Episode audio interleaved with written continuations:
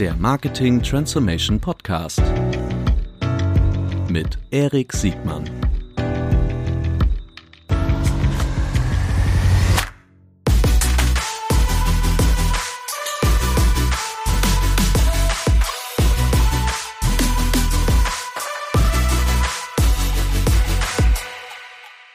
Herzlich willkommen zu einer neuen Folge des Marketing Transformation Podcast. Heute mit einem ganz besonderen Gast wieder zum zweiten Mal. Aus meiner Sicht einer der schlausten und unternehmerisch erfolgreichsten Menschen aus der Advertising-Agenturszene. Welcome, Sir Martin Sorrell. Sir Martin, good to have you. Good I, to have you again. I wish I understood what you just said. I just basically I said, um, oh, well, I, I'm happy to repeat that in English in, in, my personal view, you, you did understand. your German is you have a kind of a comprehension of the German language, don't you? My, my, my Yiddish, my Yiddish gives me a good comprehension. I, I, remember. So, so I, am happy to repeat. It. In my in my personal view, you're one of the smartest and uh, the the the most successful entrepreneurial human being alive in in, in media advertising. I wish that was true. Anyway, go good to have you.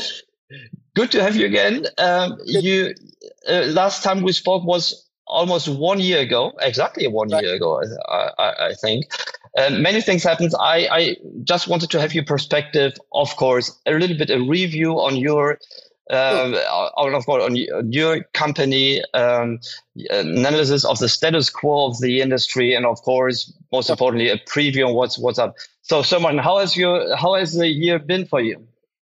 Well, I mean, if I look at the top line, um, Eric, it, has been outstanding. I mean, we haven't released our full year results, but you know, for the nine months, our net revenues, that's our, our, our gross profit. Um, on a like for like basis, on a reported basis, was through the roof, I think over 50%. But on a like for like basis, was up uh, 28% for the first nine months and 29% in the in the third quarter. So no complaints uh, on on the adoption of our business model by clients. I mean, we now have, or will have by the end of the year, 10 major clients we call them whoppers, um, mm. which are, are, clients generating in excess of $20 million of revenue uh, a year. Uh, our total revenues for this year are forecast by analysts to be about $1.2 billion.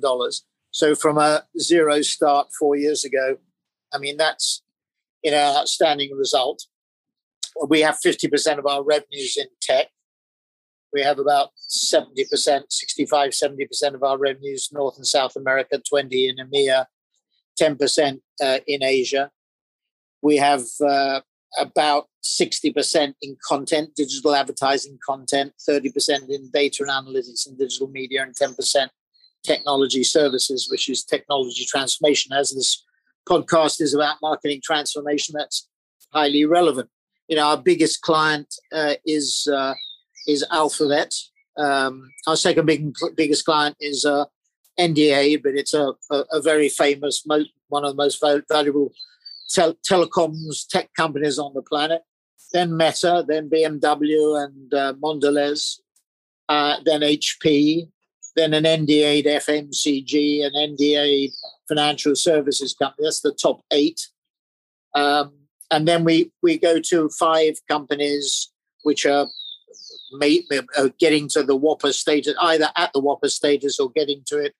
Uh, Amazon, Walmart, T-Mobile, Disney, and PayPal. So it's you get an idea from that the traction on the model, which is a digital-only model, which is a, a data-driven model, which which we go to market as faster, being agility, better being an understanding of the digital ecosystem, and more efficient more efficient than, say, the traditional analog model.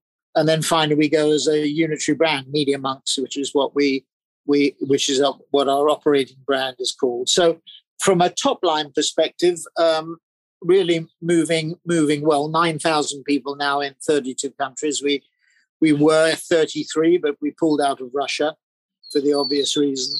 Uh, and we have about 60 offices in those 32 countries.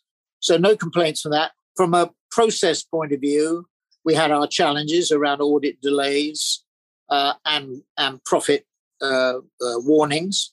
But actually, uh, the, the, full year results, as you will see in due course, in, when we announce them in March, you know, have been strong.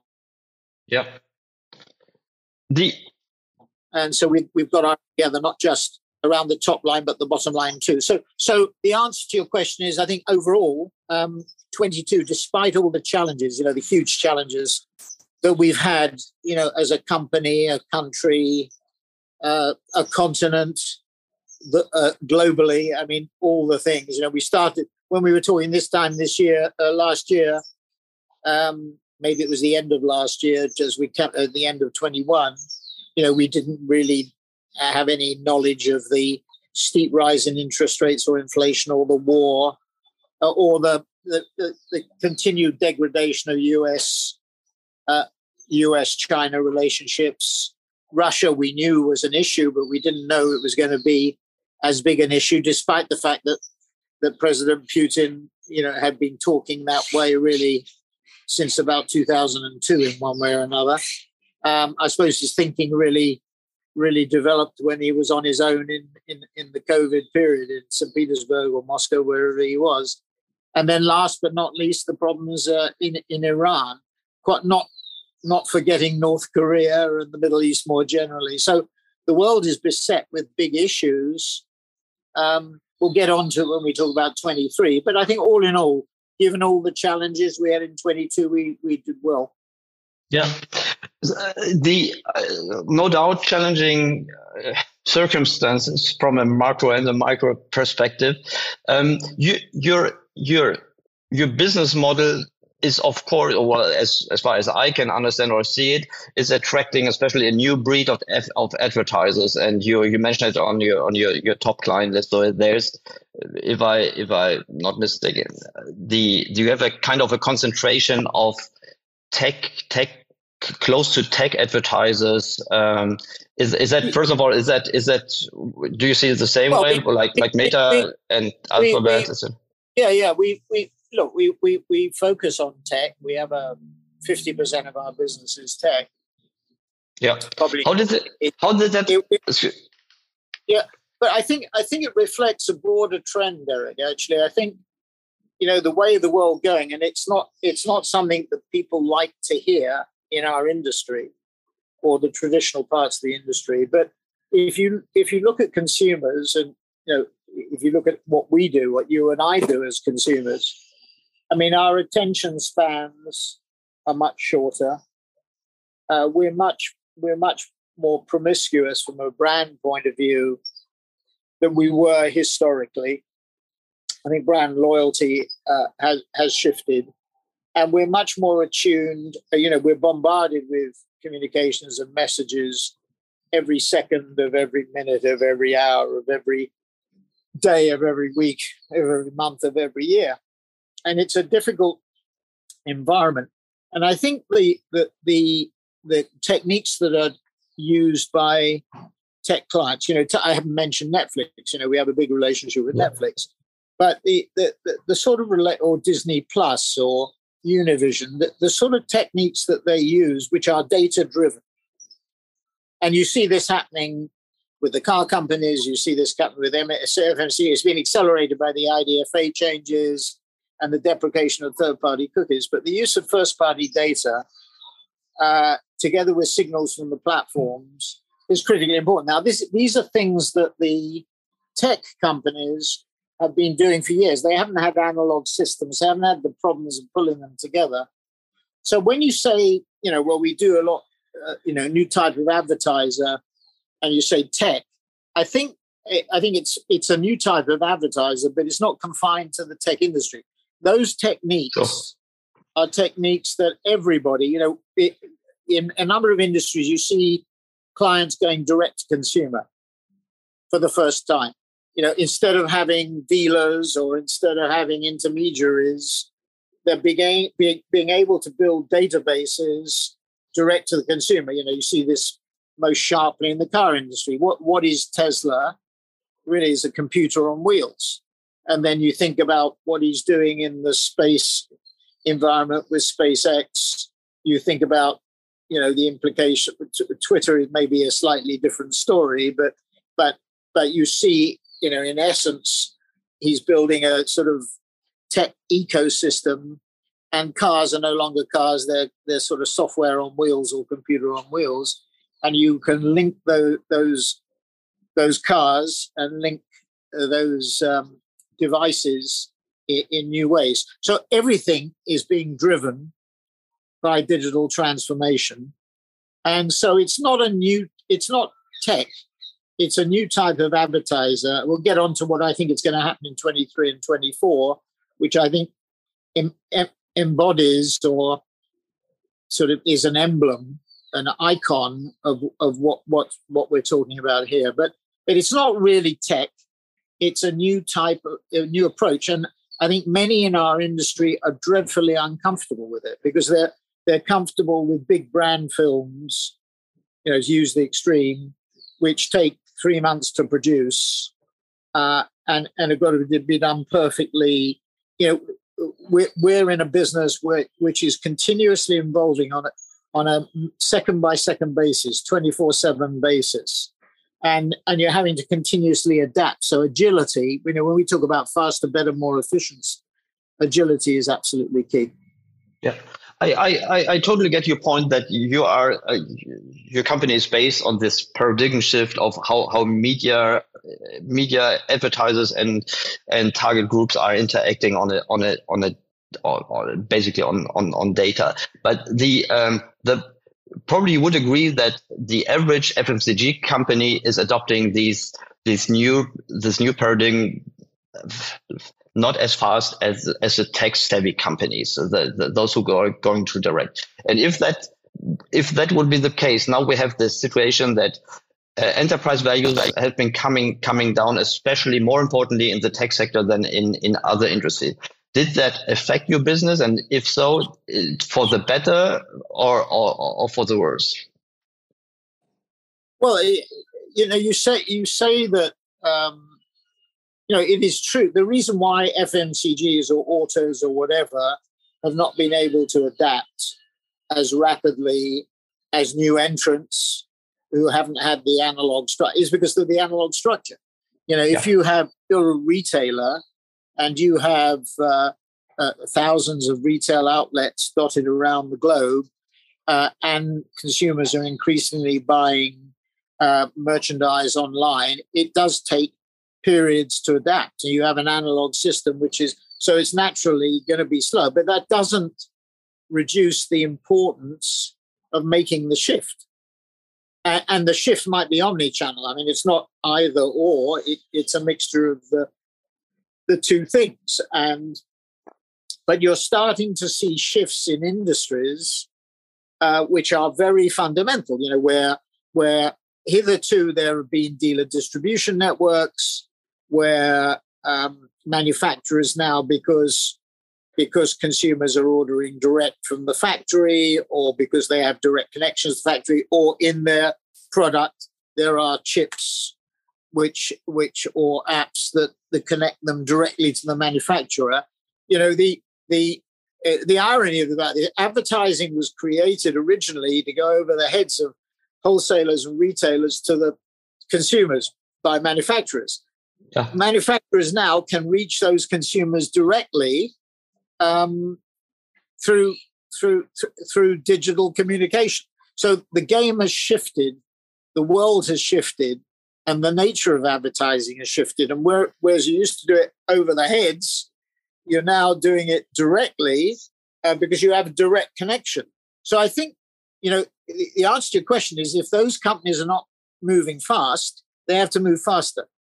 It, it's not it's not black and white, by the way. It's not either or because you know it is true that in certain products and services there will always be for example a retail component but you know what's interesting about your question you take the retailers look at the growth of the walled gardens that the retailers themselves are trying to you know whether it be walmart or walgreens or target you know in order to deal with amazon what are they doing they're using their data. You know, you take um, uh, Publicis did a joint venture with Carrefour uh, using their data, really basically to develop their wall garden. That's pretty smart. Yeah, yeah. And, the retail and, data. Yeah.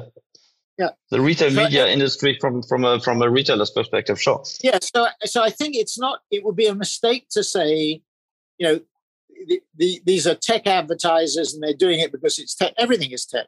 You know, sure. with, with all the the threats that we have and and and problems that we have, you know, if you want to be optimistic, it's you know, it's like um, on the energy side, nuclear fusion, that experiment that was successful in America a few days ago. Everybody's saying we'll have cheap energy, um, you know, fossil-free energy, uh, fossil fuel-free energy. Uh, in some point in time, it'll take 15 to 20 years, maybe. So everybody gets excited about technological advances. It's affecting everything that we do. So it would be a dreadful mistake for any FMCG or retail or auto or whatever company to say it's not me, it's tech, because yeah. everything is. So it, it underpins everything we do. So what we're doing with those companies is really advancing. And the answer to your question is there has been no change. I mean, those companies, despite the falls in EVs, despite the falls in valuations, uh, in multiples, which is a natural result of interest rates rising, uh, despite all that, uh, that their focus on data-driven communication, whatever the industry might might like or might not like about it, um, that's the way it's going. That's the way yeah. it's going. That's that's the way. Uh, and agility. I mean, I think the, the biggest issue is not, you know, whether we're a tech firm or not a tech firm. I mean, everybody is. The biggest issue is agility. Yeah. I mean, the the the the, uh, the the unwillingness of organizations, particularly in good times, to make changes. Um, human nature being what it is, when times are tough, is when you when you make changes. When times are good, you don't, and that's that's I think the mistake. So I think the pace the agility issue is is key, and and you know companies have structures, they have politics uh, with a small p, and uh, they have habits, habitual ways of doing it. And by the way, also to be fair, the people who run companies want results in the short term.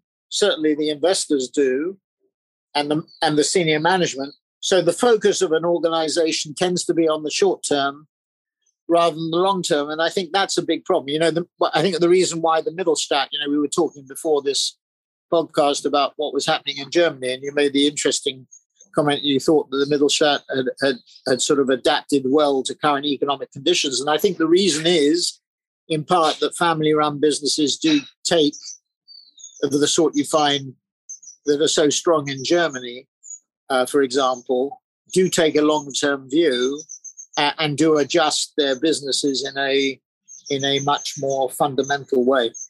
Yeah, absolutely. I think the German Mittelstand is is probably not as as obvious um, in its well, especially not not uh, outside of Germany, but I think it's a very strong pillar um, of what many advertisers being held independently from from capital markets or short term perspectives are are quite yeah. performing performing very good. That what we've been discussing before that. Coming, but I think that's a good point to to talk a little bit of Germany. Last time we spoke, I thought you.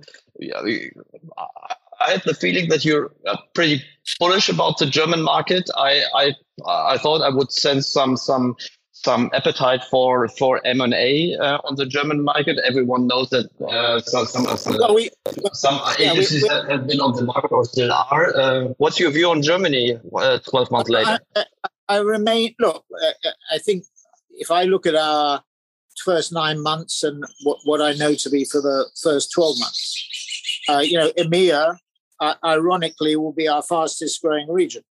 So, um, you know, we've done well as you know, the overall. What, what is that ironically? What is that ironically? Well, it's ironic because if you look at the world, you know, and if we were to mm. sort of say where do we think growth is going to be strongest? Oh. Or where mm. is growth strongest? We would mm. say North and South America, the Middle East, mm. Africa question mark, Asia Pacific, China question mark, Europe, given the war, yeah. we would say Germany, France, Italy, Spain, and the UK all challenged. So, right. so you know, we've done very well. So the answer is, you know, Germany, France, Italy, Spain, and the UK have done well for us this year, uh, and I think will continue to do well for us despite a very difficult environment. And the the you know the the answer to your question is that Europe despite you know the conversation that we had again before we started this podcast where you were you know optimistic about certain parts of the the german economy despite the pressures it was under obviously the energy energy costs being the most extreme. Uh, you know logically if you look at stock markets if you look at uh, forecasts of growth if you look at inflation western europe is the toughest part of the world. Um, you know, without a doubt. And the easier parts of the world will be the other parts of the world that I just referred to.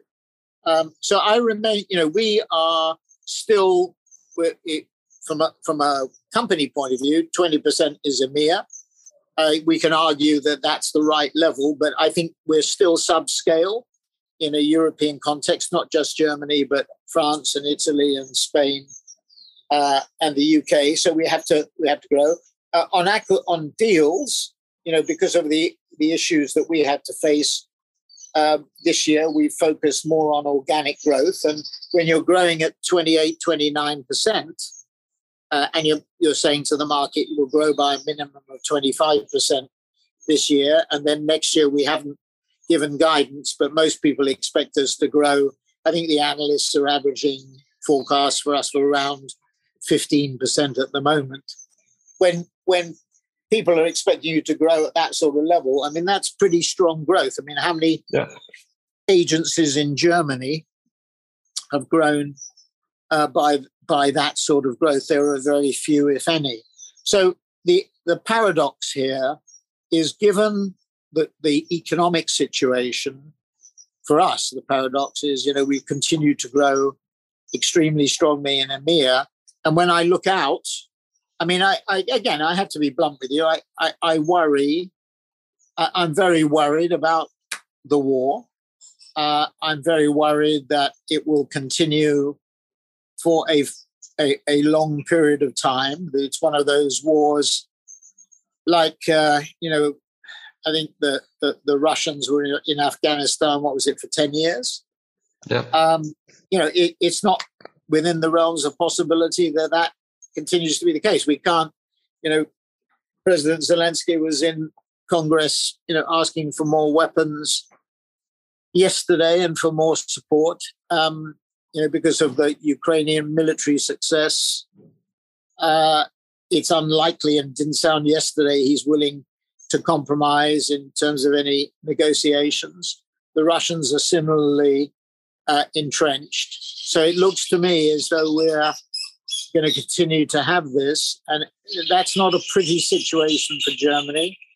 Uh, whilst we seem to have managed okay with natural gas supplies and, and, and oil this year, it, that's not the real issue because we've built up reserves.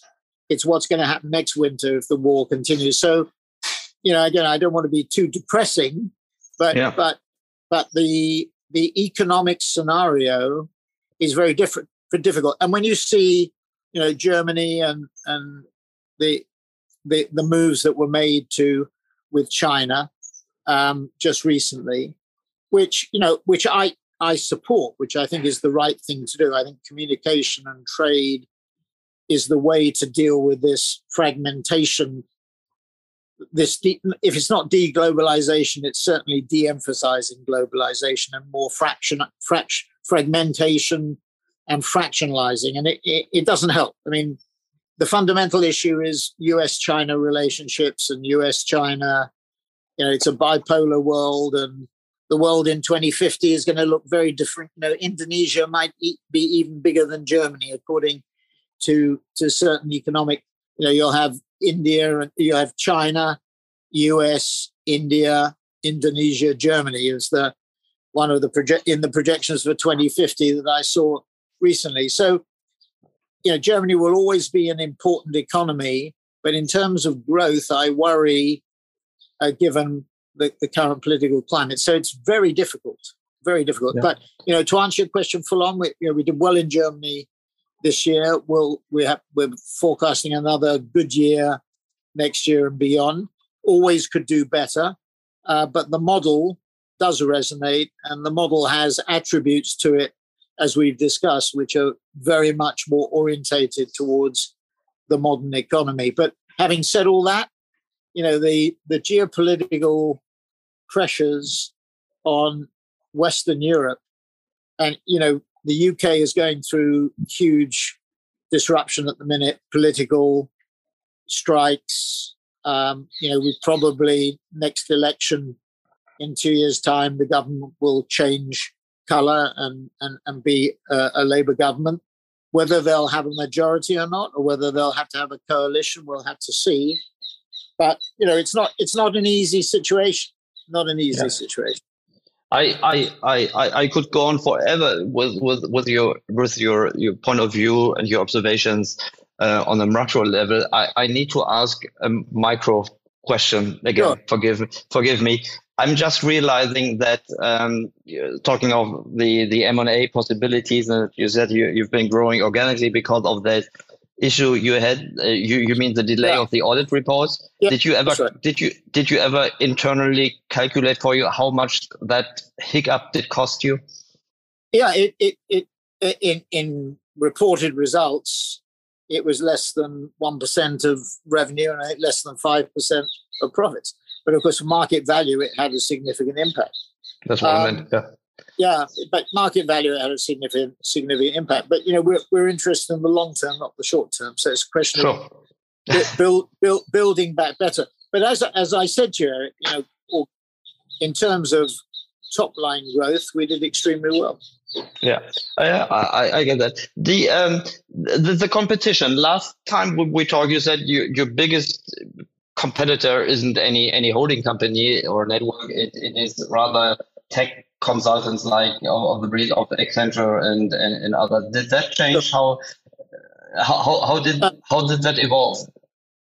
No, it hasn't changed. I, I think if anything, it's got more so because eh, you know we've we've started to get more into the digital transformation business. It's ten percent of our business. Yeah, and it's the fastest growing part of our business.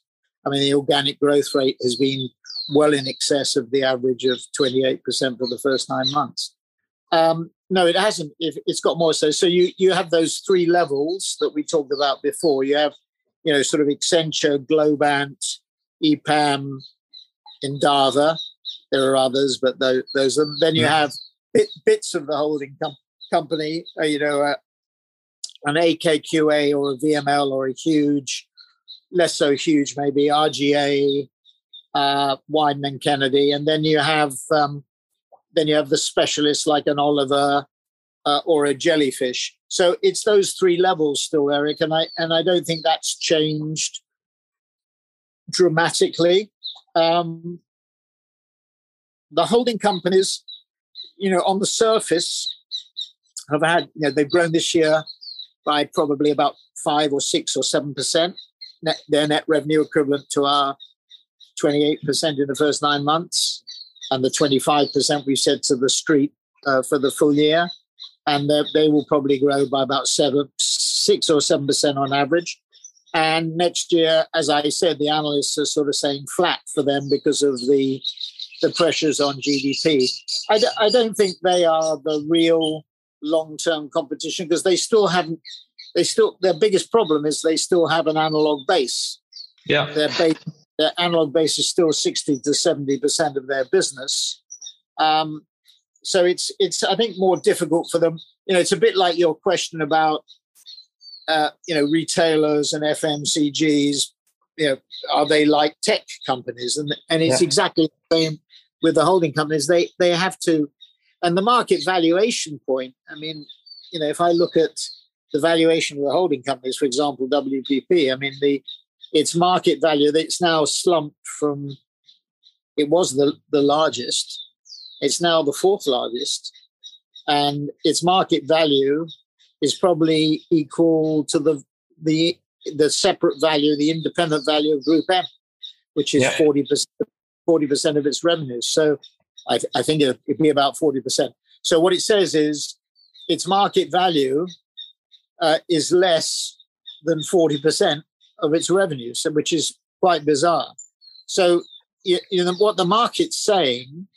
Omnicom is now the most highly valued, then Publicis, then IPG, then WPP. But what the market's saying is, and again, it goes to the heart of your question about FMCGs and retailers. What the market's saying is they don't think the model has adapted quickly enough.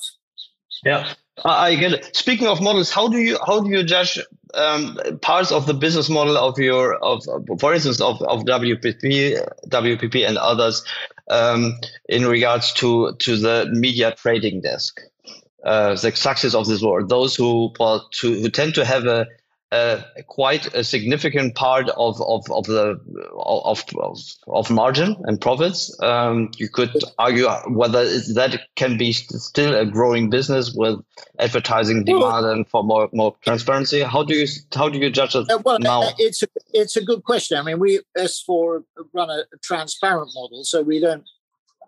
You know, we have an open book, and we we've avo- avoided since inception uh, the closed model, you know, the the the discount. And you're right because you, you get totally you, you, as the person that totally converted. I think you earned quite no, no, no the one or the other dollar or euro with that, didn't you? It's a different it's a different era and a different time and a different execution.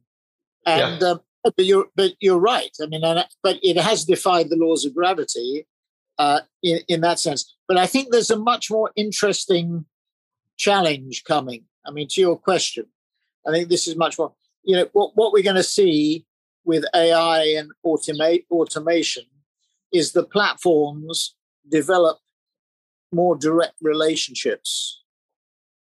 And, it, you know, the reason why, you know, everybody used to say that, that Google or Facebook would disintermediate the holding companies and would go direct. And the reason that they didn't was primarily they weren't service companies. If you looked at them and the number of employees they had, they didn't want to get into the service business. But with the AI and automation business, um, with, with the growth in that, and we're talking about next two, three, four, five years, the building of direct relationship. It's, it's funny, you know, you asked me the question, and when I was in France a couple of weeks ago, it, it sort of noticed this most forcibly. You, you've already seen it in France. The the P6, as they call it, which is the six holding companies, have a big position in in in um, traditional analog. The digital side of it is controlled. I shouldn't use the word control, but is is affected by a series of digital independents who have a totally different model. Yeah. And if that that in my mind is the forerunner of what we're going to see. So, you know, it may be that the the holding companies and the and the the group M's and OMDs and Publicis Media can adapt, but they're gonna they're gonna be very challenged because the the platforms can go direct, not through the use of large numbers of you know armies of people, but just through AI and automation. That that in my view is going to happen. And that, of course, for us is a massive opportunity. Uh, absolutely. Do you think that advertisers who aren't aware of the of the mechanism of trading desks, who can't or don't want to go direct, do you think that that these advertisers are aware of the potential or the threat of um, of intransparent trading mechanisms? I, well, I don't know. I mean, you're a consultant, so so you you must see and hear that they must say to you, you know, uh, Eric, can give me your view as to you know, how much are we are we uh, losing I, or or not? That's why I'm asking you. That, that's why I'm asking you because it probably it's a little bit like like uh, with, with a doctor. If you are healthy and everything is doing fine, you don't go to see the doctor. Of course, my impression is um, that many advertisers, no matter whether they are in an indirect or a direct to consumer business model, um, are, are quite getting more and more aware of the of the challenges uh, with non-transparent inventory in, in digital, something they don't face in in TV and and out of home or or, well, or yes, print. and that that was exacerbated by the complexity of the digital supply chain. But that's being that's that's being eradicated or being dealt with over time. I mean, look, the, the it's it's quite easy, I think, for clients if they wish to go down the let's call it the transparent route to do so. They can hire Right. they, they, they can hire us and we can we can guide them. They don't even have to hire you. They can hire us. But um, and we, we we spend a lot of time looking at it. But I think the ne- what I was trying to get at was the nature of the system is going to shift, Mhm. and what's what's going to happen is that the mechanisms are going to change. I think now. Yeah, yeah. Uh, obviously, I, I, I totally agree with you. Looking, look, looking forward, how how do you see pressure on on on on budgets, pitches, um, larger Yeah. investments into into tech? Because of course, on the long run, long term perspective, I think no one would disagree with of the, the importance and the overall trend. But on the short run and other crises, we've seen that investments in tech can be postponed. Uh, what's your take on on that? Well, I I, think you know if we're, we're talking about twenty three and twenty four, which I think are the two difficult years where Yeah. You know, GDP growth when we started this year, you know, we thought it was going to be four or five. Um, we, we've ended up the year, let's say two or three. Uh, next year, one and a half to two, maybe 24, slightly better, two to two and a half. But this is certainly less than we've been used to in the last 40 years or last 10 years, where we've been 3% plus. So the world is going to grow more slowly, and particularly so in 23, 24. I think the the unlock will come with the American presidential election in 24 when you know if if there's a, a shift to the Republicans that that is generally good for business. Uh, you know I know that's a very um, simplistic way of putting it but that's the way I would put it. I saw that you know whatever you think about President Trump um, the the simple fact is when he was elected in 16 that that was good for business because it was le- less regulation less tax. And i think the same thing applies if there's if uh, desantis or even trump uh, whether you think that's a good idea or not probably more likely to be desantis now given what's been happening. But there's a shift. I think we have to wait. For, for two years it's going to be difficult. In those two years i think a couple of things are going to happen. One is um, and we're already seeing it in the last quarter of this year. Activation and performance becomes more important. You know, those companies that you and I were talking about before we started the podcast, the the companies that are trying to manage their their revenues and costs efficiently are going to do two things. One is they're going to make sure that their marketing budgets are generating sales. You know, they've been pricing up with inflation, they've been pricing up, but you can't keep on pricing forever. You, you have to, you know, modify that. You've got to look at volumes and what's happening. So they will be moving down the funnel, as we call it, to activation and performance, media mix modeling, return on investment. Those are the areas they're going to be looking at. That's one thing. The second thing is, which is to the heart of your question, I think next year, and we're already starting to see it with our digital. Tra- we had a review yesterday of our November results internally, and we were talking about this. We're, we're seeing clients really focusing on digital transformation. This is the irony. You know, when times were good, they should have done it, but they didn't. Yeah. When when times are difficult, they look for cost reduction. To your point, but you said to me, you had clients asking you about that. One of the ways they can get that cost reduction, uh, and it, and it is it's not easy, and it will be painful, is through digital transformation is is you know eradicating the analog approaches and moving faster to a digital destination. And what we're seeing, I mean, I, I, I do think, Eric, there is a lot of delay at the moment. Mm-hmm. I do think a lot of clients have delayed finalizing their budgets. I'm not talking about their ad budgets, I'm talking about their operating budgets from yeah. which the ad budgets come. I mean, I can think of one or two companies who usually had completed their budgets for next year by October and still haven't finished them because yeah. of the the uncertainty. They don't know what's happening on commodity pricing. They don't know what's happening on their product pricing. They don't under- know what's happening on some of the geopolitical stuff. So there's a lot of uncertainty, and that just breeds delay. On the other hand, you know, absent the holidays, when we had our we had our management call as well yesterday, it was interesting, and I asked everybody how they felt about sort of the pipeline, and people feel pretty good about the pipeline. I mean, it, we we see no great shift in the pipeline. Uh, under, underneath it, you know, the fact that people are going on holiday for Christmas or Hanukkah or or whatever, or for the New Year, uh, is is one thing but the underlying tone because and you know with us we're much more performance and activation orientated. I mean we're we're very much down the funnel. We're not a, awareness and strategy where we get the job done and get the sales done and get the volumes done. That's that's that's what we do. Yeah. um, so I, I i think that's what next year is going to be about plus transformation uh, again on our call yesterday, the transformation people were saying they are seeing bigger take up now. So I think there was some delay around budgets, but that's now starting to feed through the system. Yeah, and on the media side of things, um, I, I assume that your clients don't need to have these year over commitments like they used to have uh, or they, they, they needed to have in, in, in analog times. Is, is that true? To, to give to give. There's more, there's more, flexibility in digital there's no doubt about that. Mm.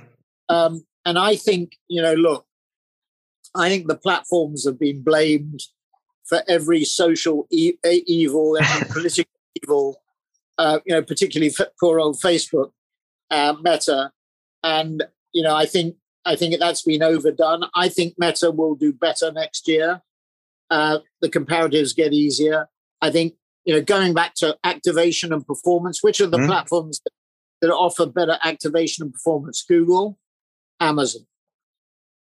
And and you know you're you're going to see big take up there. I mean, Amazon will continue to grow its ad revenues. I think next year quite significantly. I think Google, you know, in Q3, Google did 11% up on search.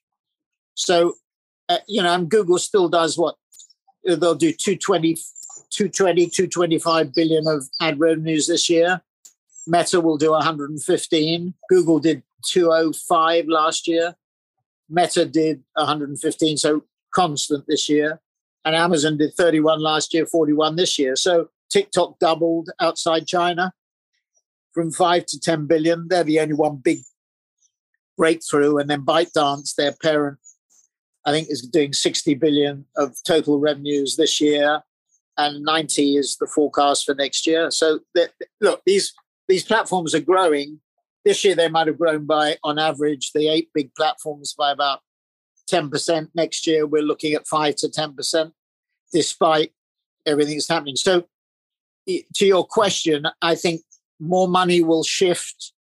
You know, I was with uh, in Washington with a um, athletic sportswear guy and he a CEO and he said um, acting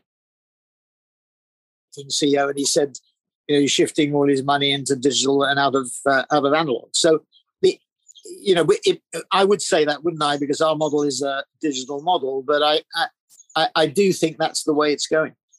Yeah, excellent. I uh, maybe next next time we speak, maybe one Asian platform has has has surpassed uh, Meta, or even may, maybe even Amazon is becoming the the second largest Western Western platform. We will see that. Um, your appetite for M and A in in Europe uh, is that is that growing, or you, are focusing on well, organic think, growth? Yeah, we, we we will always look, but I think we're very focused on organic growth at the minute. We'll we'll I, I what I like I mean, I, I think there are some opportunities in Asia. I, I, I think it is I, we're seeing it with clients. You know, clients who have big positions in China are saying, should we extend our positions in China beyond where we are now? And and some of them, you know, are, are damping down. You see it in the flows of FDI uh, and uh, and and money. Uh, but you know, places like Vietnam, Indonesia, Malaysia, India. You know, I was on a on a call with India just before this, and you know, India is huge opportunity. So we still have uh, appetite for it. North and South America is still really interesting. The Middle East, huge. You know, Saudi Arabia grew by what was it, uh, eight and a half percent GDP. Uh, Vietnam grew by thirteen and a half percent. I mean, there are parts of the world. You know, I don't have to say this to German companies because German companies are, are expanding into these regions very, very, these countries very rapidly. But you know, I think um, it's going to be interesting to see what happens with the the holding companies because you, you know that you can make a big argument now. Uh, maybe it's more with a WPP than it is with a, an Omnicom, but even true of an Omnicom, which is the most highly valued uh, or in market value, um, the, the biggest value. Um, it, the, these these consolidations don't make sense anymore. Yeah. You know, they, it, the, what would make sense would be for them to be split. So, you know, you, you sort of see it with GSK. Mm-hmm. GSK split off Haleon. You know, it's, it's f- consumer pharma business, mm-hmm. separated it. You've seen it um, in with other companies. J and J is splitting off parts of its company. So the fashion now is for deconsolidation. And if you look at the market values, to your, you know, you've said a couple of times, EVs have come down. Well, yeah. the EVs of the holding companies don't make sense where they are at the moment. Right. The uh, enterprise value, yeah. The, the, the, reason for consolidation was purchasing power, or what was the reason for, for consolidation at this time? Well, yeah, that's a good it's a good question because you know in the analog world, you know, having the clout uh, you know, having the volume made sense. Yep. In a in a digital world, it's brain power, not muscle. Yep. And and and I think there's that's a good point that the, the needs for it have changed. Having said that, that and you mentioned about transparency, etc. Those those units, um, probably the media units have moved towards digital they're not digital operations, but they moved towards digital quite quickly or tried to. And they've tried to make the uh, the transformation. And you know, on their own, um, you know, I just looked. Um, you know, I think yesterday, MediaCom Essence won PlayStation globally. You know, was was that because of any creative capability, or was that because you know, they, they were better on the media side. So could Essence Mediacom be better off on its own and not, you know, some part of uh, some bigger operation? You know, what benefits do, do they get? And I think I think that is that is increasingly going to become the focus. You know, WPP's share price has fallen by 30% by a third this year. Yeah and and you know its its market value has gone down a third. Uh, earnings have gone up. Valuations, you know, it's valued probably at about eight times earnings this year. Next year, you know, if earnings fall, it'll be ten times earnings. But but still, the simple fact is, if you took Group M, it's probably worth, I would say, somewhere between ten and fifteen billion dollars and WPP's market value is 11. Get it? go, I get. Go for yeah. Yeah, we'll figure that out. Great. We, we're running, unfortunately, we're running out of time. I, I really, that was really very insightful. I, I, I, would love to continue. Before I let you go, Sir Martin, um, my, my, in, in in German would be my my Abschlussfrage, my, my final question to you. You can answer it in on a professional basis or on a out of your private lives. What is what is your your your most important project for the future you haven't started yet? Haven't started yet. Oh my god. Yes. Woof it's a little bit unfair because usually my my my my, my German speaking guests uh, do get a briefing, and in that briefing is is a well, question. I, but I know that you are a communications professional. you know, I had hoped that that England might get somewhere in the World Cup. so I, I, think you know it, it, it was in in in 1966 when when I was 21 years old. Um, that so it was 56, 57 years ago. But we lost on the World Cup, um, as you as you will remember, as people. As, yeah, in Germany, in Germany, in Germany, um, we will remember so this.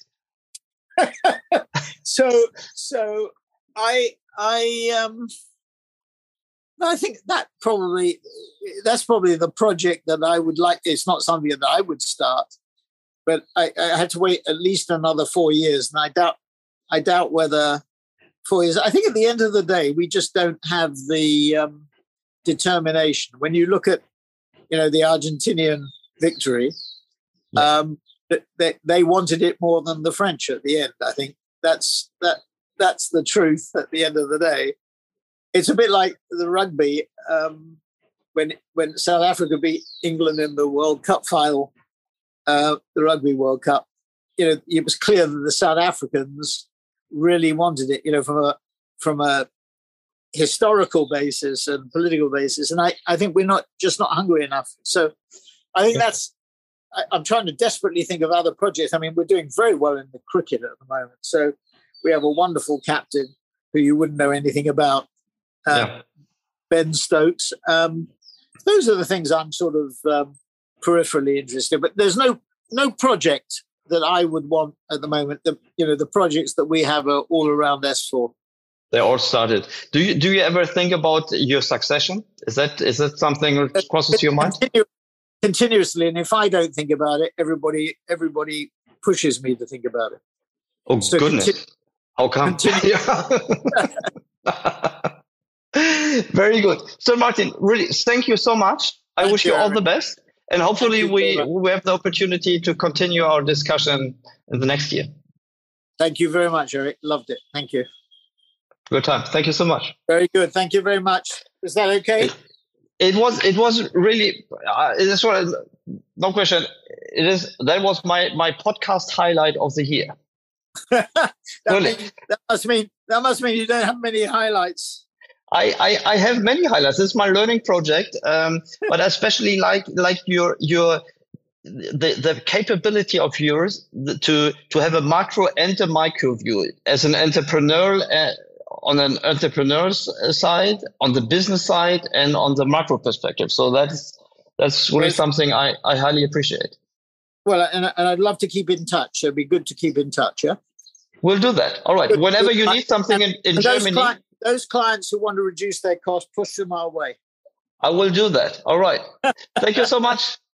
Thank you. God bless Take you. care. Bye-bye. Bye. God bless. Bye.